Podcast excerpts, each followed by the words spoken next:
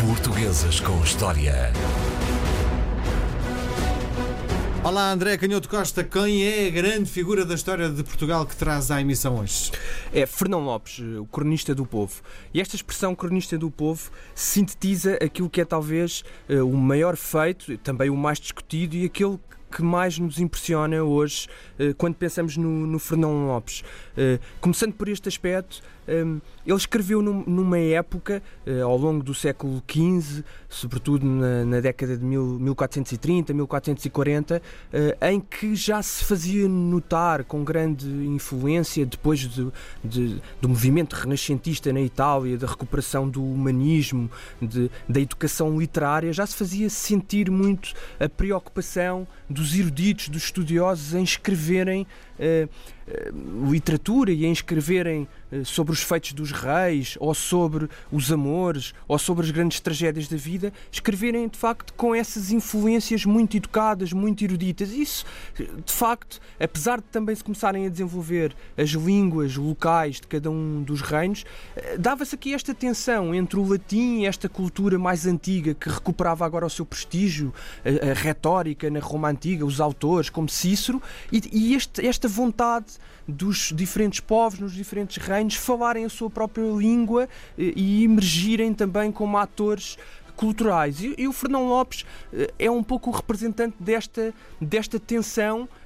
que ele vai decidir favoravelmente uh, uh, enfim, a favor de um estilo mais popular, mais simples, mais fácil de ler.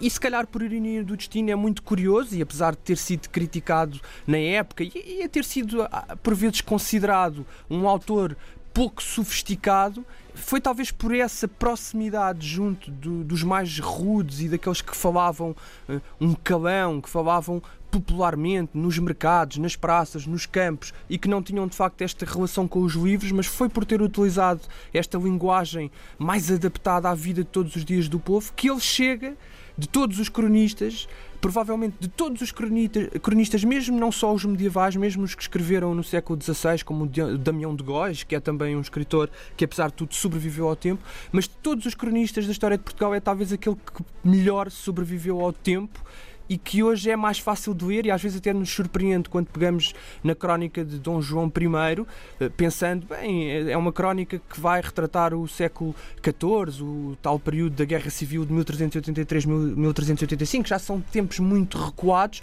mas a verdade é que quando pegamos nessa crónica, vemos que há um talento dramático impressionante de, em poucas frases, eh, concentrar-se naquilo que está a ver com uma dimensão quase cinematográfica e depois com uma linguagem muito simples. E, e isso, é de facto uma virtude uh, extraordinária e que é curioso que tem a ver com esta proximidade uh, popular. Isto acontece porque como não podia deixar de ser, o Fernão Lopes tinha origens humildes, ou como se dizia na Idade Média, mesteirais. Eh, ele tinha, a mulher dele era familiar de, de, um sapateiro, ele próprio, embora não saiba muito destes pormenores mais concretos sobre a vida dele, ele próprio é muito provável que, que tenha estado ligado à atividade marítima, porque as crónicas falam com grande pormenor sobre uh, as batalhas navais e sobre os navios, sobre os barcos, sobre as cargas, sobre a acomodação das cargas, a forma de navegar e outras atividades muito ligadas ao, ao, ao comércio marítimo, como os câmbios de moeda, etc. As crónicas têm muitos pormenores sobre isto, mais do que outras, do que outras informações, por exemplo, sobre o campo, que não são tão visíveis na, enfim, nessas crónicas que ele escreveu e que seria normal numa época em que o reino era sobretudo rural.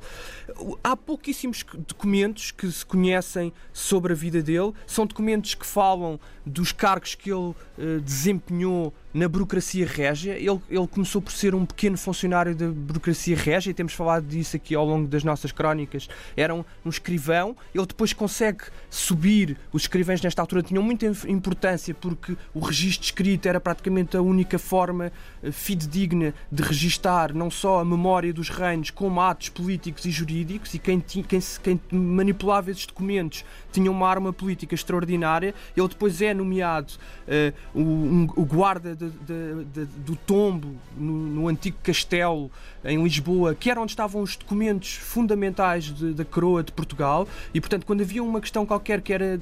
preciso decidir, uma questão importante política, ou sobre a propriedade, ou sobre o que o rei podia ou não podia fazer, ou sobre um imposto que o rei queria cobrar e, e, que alguma comunidade, alguma cidade ou algum grande aristocrata só punha, era nestes documentos que se ia procurar a fonte para decidir. E, portanto, é, é a partir deste cargo que ele depois vai desempenhar o papel de cronista do, do rei. Um,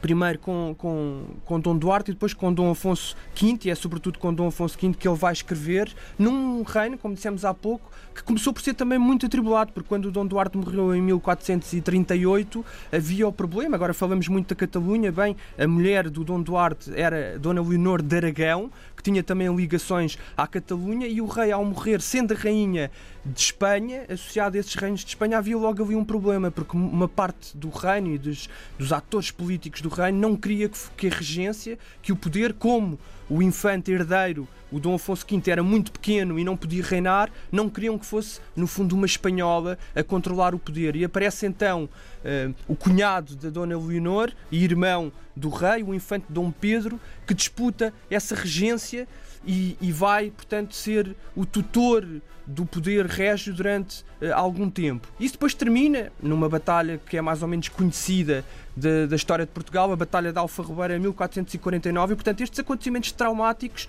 também explicam este interesse uh, muito vincado eh, nesta época em escrever a crónica de Dom João I, porque se há procura de um antecedente uh, traumático na transmissão do poder que tivesse sido resolvido de forma uh, favorável. E portanto o Fernão Lopes vai escrever de forma magistral sobre o reinado de Dom João I, que, como sabemos, começa nessa guerra de 1383-1385, e aquilo que ficará para a história é de facto esta, esta dimensão popular. Eh, é curioso que, que, fala-se na época do Fernando Lopes como um homem de saber comunal e isso é por vezes eh, associado a, a um a elogio, mas aquilo que se estava a dizer é que ele era um homem de saber ordinário, ou seja, era um homem que não era um universitário. Por isso é que nós ainda hoje dizemos que descomunal é aquilo que não é comum. Ele, sendo um homem de saber comunal, era um homem de saber das comunidades e, portanto, um homem do povo. E esta linguagem próxima do povo, este calão, esta, estas palavras ouvidas aos pescadores, aos camponeses, nas praças de Lisboa, vai passar diretamente para as crónicas e é por isso que hoje nos é tão familiar. Talvez porque, porque aquilo que é popular é também muito resistente. André Canhoto Costa, mais uma figura da história de Portugal, está disponível em podcast www.rtp.pt/rdpi internacional. Portuguesas com História.